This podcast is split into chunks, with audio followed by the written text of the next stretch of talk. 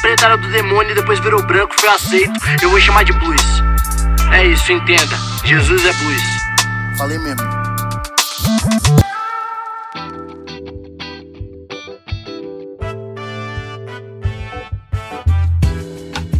Salve, salve, amados da minha alma! Como é que vocês estão?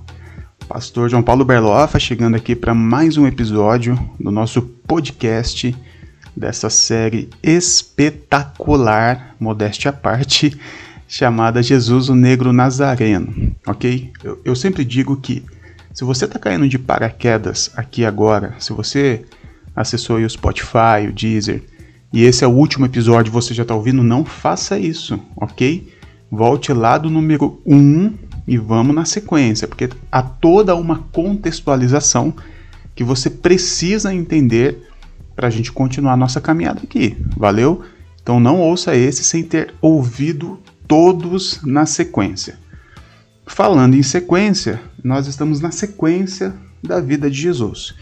No último episódio, eu expliquei por que, que Jesus é, realizou aquele milagre da cura do filho do oficial.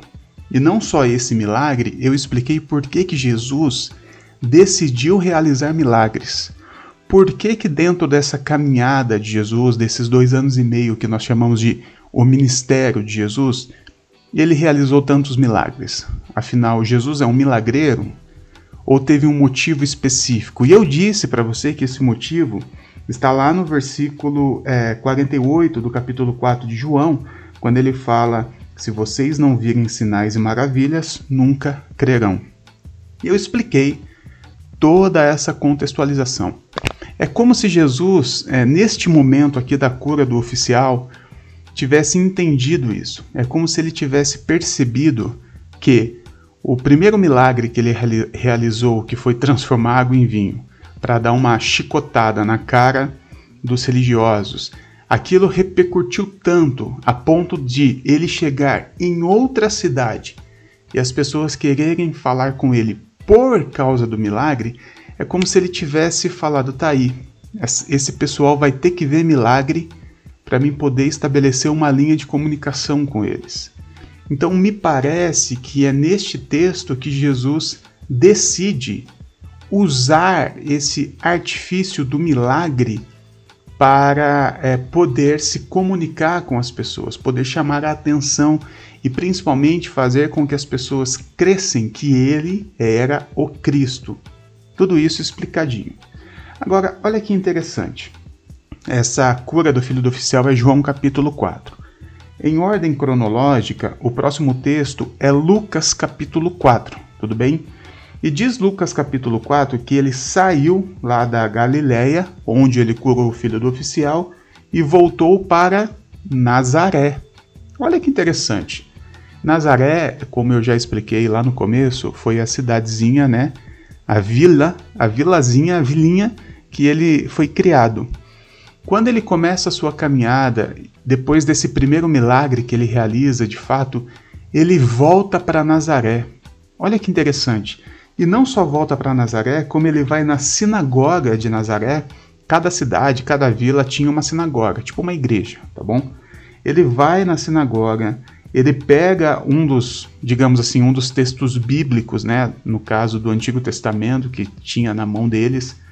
Ele pega um, o, o livro do profeta Isaías e ele abre exatamente nessa passagem que diz o seguinte: eu vou ler.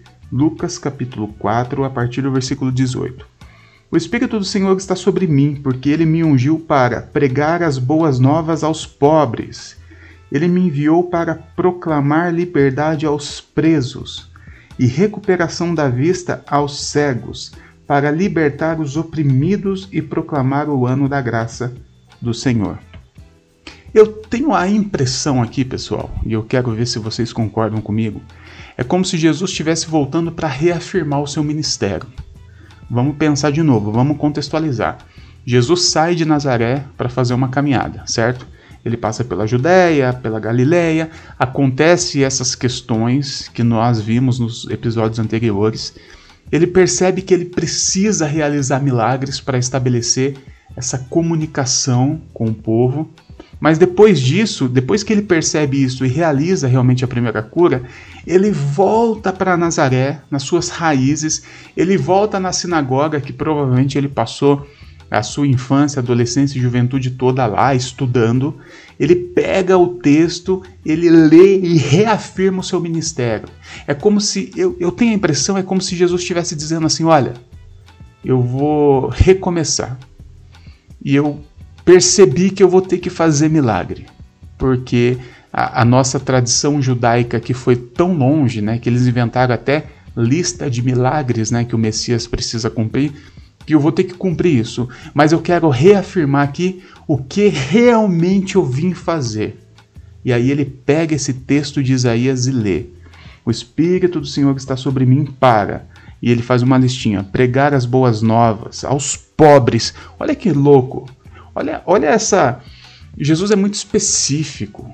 Pregar as boas novas aos pobres, para proclamar a liberdade aos presos, para trazer a recuperação da vista aos cegos. E é óbvio que aqui Jesus não está falando de uma cegueira física, porque Jesus não está falando de coisas físicas, ele está falando, é, é, ele está usando figura de linguagem. Quando ele diz trazer liberdade aos presos, Jesus não é um revolucionário que vai abrir as prisões. Não, ele está falando de uma, ele está usando figura, figuras de linguagem. Então é trazer vista aos cegos e libertar os oprimidos e proclamar o ano da graça do Senhor. É como se Jesus estivesse falando assim: eu vou realizar milagres, mas eu quero deixar muito claro aqui qual é o meu ministério. Qual é a minha vocação? Para que, que eu vim ao mundo? Eu acho que Jesus estava reafirmando isso para as pessoas e para ele mesmo. É, é, e aí, se a gente lembrar né, de Jesus sendo tentado pela parte humana dele, que eu expliquei isso lá na tentação, é, esse lance de Jesus com essa briga interna, né, essa briga psicológica, isso é muito real. Porque, como diz o próprio Evangelho, ele experimentou tudo o que a gente experimentou. Todas as nossas crises, Jesus passou. E poxa, imagina Jesus curando um menino doente. Imagina a, algazarra que foi, a festa. O pessoal deve já querer colocar ele num trono e ficar, sabe? Ele volta dizendo: Não, eu não vim para isso. Eu vim para libertar os oprimidos. Eu vim para pregar boas novas aos pobres. Eu vim para isso, eu não vim para ser milagreiro. Porém, Jesus, com esse adendo, pensando, eu vou ter que realizar esse tipo de coisa para me comunicar com esse pessoal. E coisa interessante que continua no texto é que quando ele fala isso, ele termina de ler, ele fala: Gente, tá vendo essa profecia aqui? Isso está se cumprindo em mim. Isso se cumpriu hoje. Eu sou a profecia viva. E quando ele fala isso, sabe o que, que o pessoal pergunta? Diz o texto que o pessoal tá, fica até impressionado né, com o que Jesus está falando, porque ele fala muito bem. Só que eles se perguntam assim: peraí, esse aí não é o filho do José, o pedreiro?